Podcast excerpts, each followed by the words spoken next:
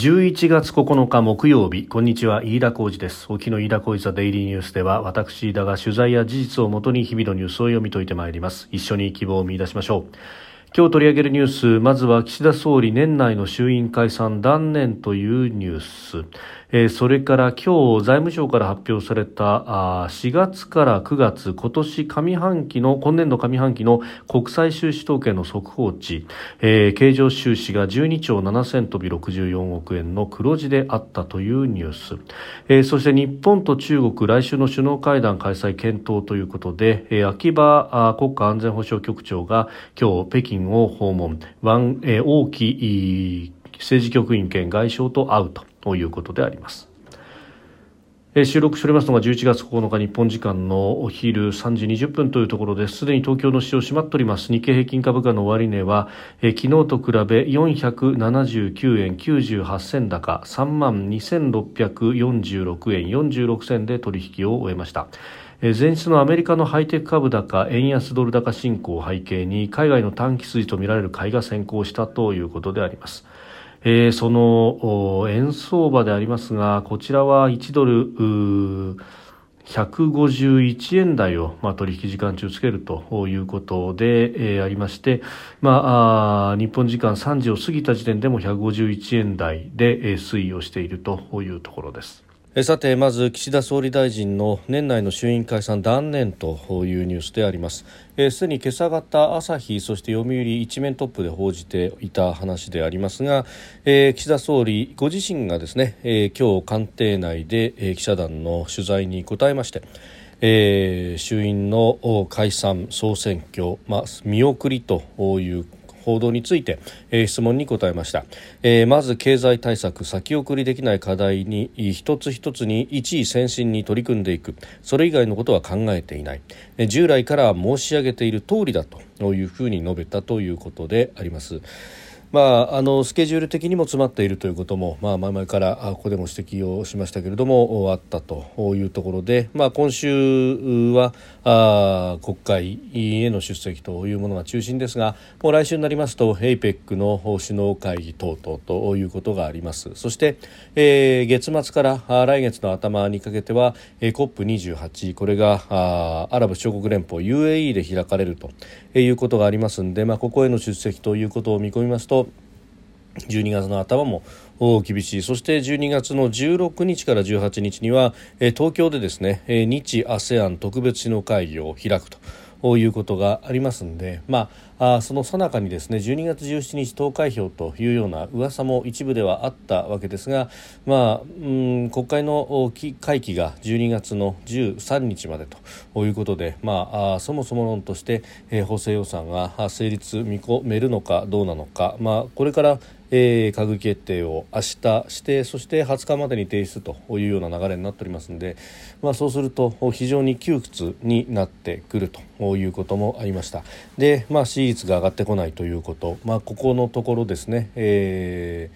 ー、文科大臣政務官。そして、えー、さらには法務副大臣と、まあ、お二方ともすでにその行政の役職が辞任をされましたけれども、えー、スキャンダルが相次いでいるということでそれに加えてですね、えー、また神田財務副大臣の、まあ、あ数度にわたる、えー、税金の滞納そして差し押さえを4度受けたと、えー、いうことが、まあ、あ週刊誌報道などで、えー、ありました。でこれに関しては今日ですね、えー、神田財務副大臣はこの税金の滞納などを認めて陳謝をしたということで、えー、市税事務所から差し押さえを受けたことがあるのは事実だ。深く反省していると述べたということであります。で一方で副大臣の進退については、えー、引き続き職務の遂行に全力を傾注すると辞任を否定したということでありました、えー、これ国会のですね参議院の財政金融委員会での答弁ということですのでこの答弁そのものがですね、えー、議事録に載るというオフィシャルな発言であると、えー、いうことで、えー、あります。で、まあ、あのこの方あプロフィールを軽くご紹介しますともともと税理士でいらっしゃったということで税のスペシャリストであるはずの人がですね、まあ、実は研修も受けていないと、まあ、報道ベースによればですけれども、えー、そして、まあ、あ税の滞納を繰り返していたというようなことがあって一方ではですね、まあ、税金を取るということを、まああまあ、一つの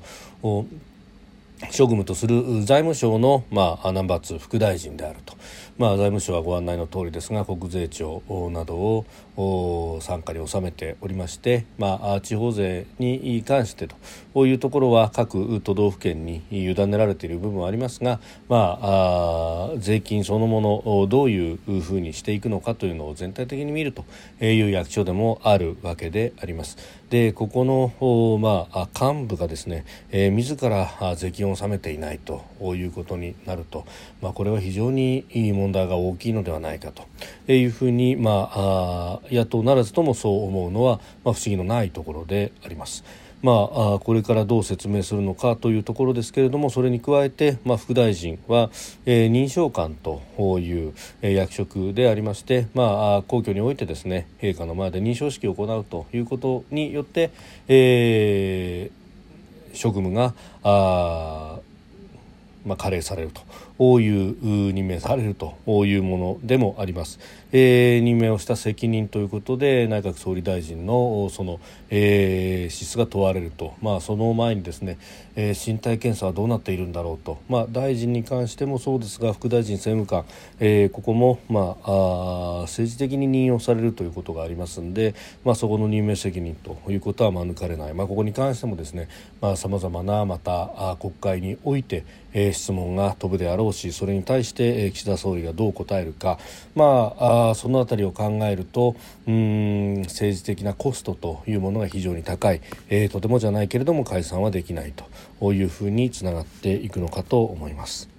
で岸田さんとしては、まあ、税金の話特にですね、えー、減税というものを打ち出して、まあ、それによって支持率の向上を狙ったというところがありましたが、まあ、一方で、えー、防衛増税等を言いそして一方で、えー減税についても言及をすると。で、まあ、周りの人たちがですね、まあ、減税といったって一年こっきりですよと、まあまあ、全く期間決定をしていないようなことをですね、えー、税調の会長があ平気で、えー、メディアに対してインタビューで答える。というようなことがあったわけでありまして、まあ、この辺りがですね、えー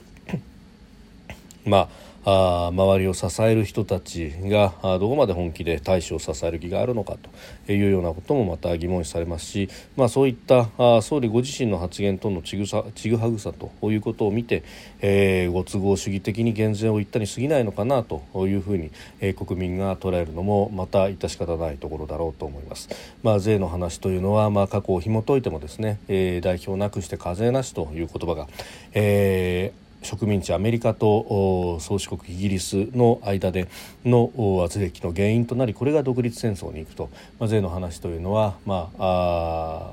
あ支払うという義務に対して、えー、きちっとした、まあ、対価であるとか、えー、を得ないことには納得はしないとこういうところがあるわけであります。まあ、その変えるとなると、まあ、全体としてどういう国を作っていくんだというその信念というもの、まあ、哲学というものが求められるんだろうと思いますが、まあ、そこのところがえー、説明しきれなかったのかそれとももともと存在しなかったのか、まあ、その辺は、えー、岸田さんに聞いてみないことには全くわからないところですけれども終わりになるのであればですね、えー、周りの方々とも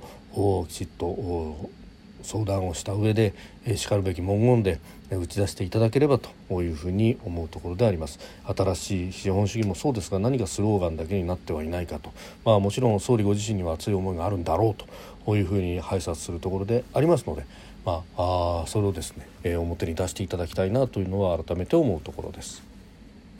それから財務省が今日発表した2023年度上期4月から9月の国際収支統計の速報値によりますとえー、貿易投資など海外との取引状況を示す経常収支が、えー、12兆7000飛び64億円の黒字でありました。前年同期比で3倍に増えたということ年度の半期ベースでは過去最大となっております、まあ、もちろんですね円ベースでのこれは計算ということになりますので、えー、目下の円安というものも効いてきている部分はあると。いうところです。でこの内訳を見ますと、まあ、直接のものやサービスの貿易に関しては、うん、赤字であったと、まあ、赤字幅はただ縮小しまして1兆4000飛び52億円だったということであります、まあ、これはエネルギー価格の上昇等々がああったということ、まあ、でありますけれどもその輸入額は13.2%減ったということでありました、エネルギー価格が落ち着いたということであるとかあるいはうん国内の生産消費というものが、まあ、伸び悩んでいるということがいろんなところで、えー、出てきておりますが、まあ、それによってですね、まあ、エネルギーの需要そのものというものが、えー、さほど強くないということがあってそれによって、えー、輸入が減ったとで一方で輸出の部分というのは、まあ、半導体不足の緩和があって自動車の輸出が好調だったということで微増だったということでありました。でまあ、それ以上にですね、えー、海外からの利子や配当の収入を示す第一次所得収支が大きいと、まあ、これが18兆3768億円あると、えー、いうことで、まあ、この辺りがですね、えー、効いてきたというところであります。まああのー、今は成熟した債権国というような形で、えー、海外からの上がりで食うということになっておりますが、まあ、これ、えー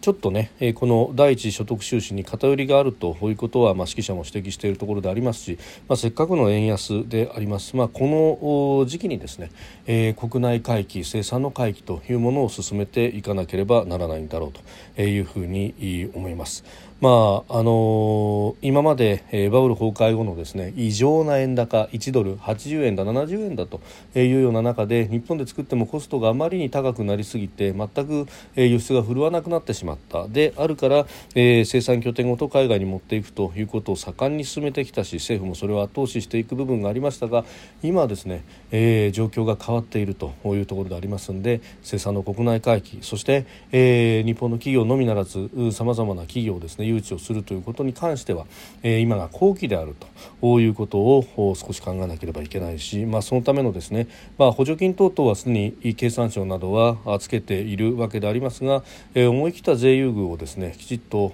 すると、まあ、雇用をしっかり確保すればあ税優遇をするというのですね、まあ、かつて、えー、ブッシュジュニアが、えー、アメリカ国内への生産回帰を目的としたものをやったと。あるいは、えー、海外でできた資産を日本に移す時に、えー、日本で国内で拠点を作って、えー、そして雇用を生み出すということであるならばあある程度税の減免を行うと。いうようなですね、えー、思い切った措置というものが、まあ、必要になってくるだろうと、まあ、これだけ海外で稼いでいてそしてそれを国内に還流させると、えー、為替的にも為替的には有利であっても、えー、税制的に非常に不利になるので移してこないという企業が非常に多いと。結果的に大企業は、まあ、バランスシート上は非常にきれいでそして海外で稼いできていてということですが、えー、それの国内還流がままならないということが続いてきたわけであります。ここを何とかしなくてはいけないんだろうというとところです。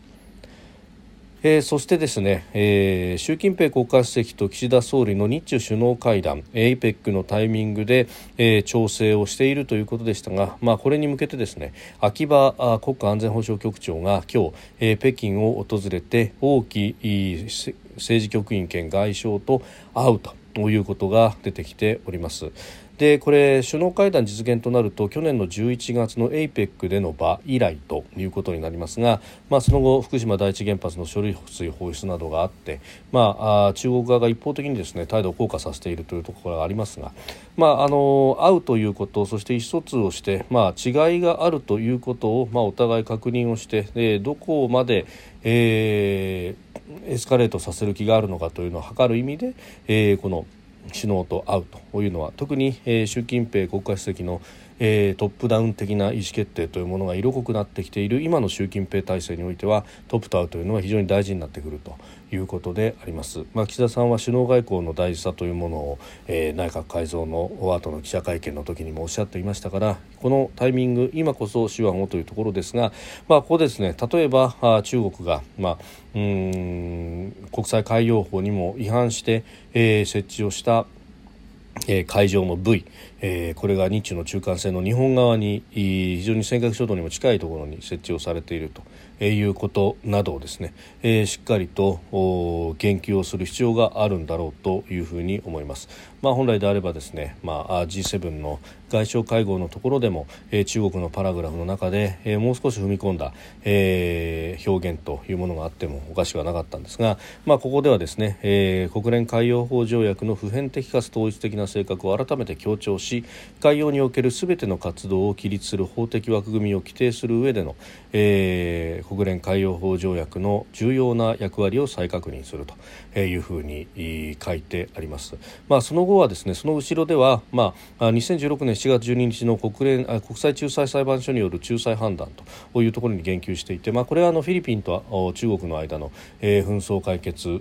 処理というところでありますが、まあ、これ南シナ海で起こったことがですね今東シナ海で起ころうとしているということでありますし、まあ、日本は海洋法条約上にこの海上の構造物を EEZ の中に建てられたものに関して、えー、撤去できるという文言がないから撤去しないんであるという答弁をしておりますが、えー、撤去してはいけないという文言がないというふうに考えれば行動はできるということでもありますので、まあ、まずですね、え習近平氏に直接言いそして、えその後行動を起こさないんであればこちらとしては粛々とやるということが大事になってくるのではないかと思うところであります。飯田小泉デイリーニュース月曜から金曜までの夕方から夜にかけてポッドキャストで配信しております。番組ニュースに関してご意見感想飯田 TDN アットマーク Gmail.com までお送りください。飯田小泉デイリーニュース。また明日もぜひお聞きください。飯田小泉でした。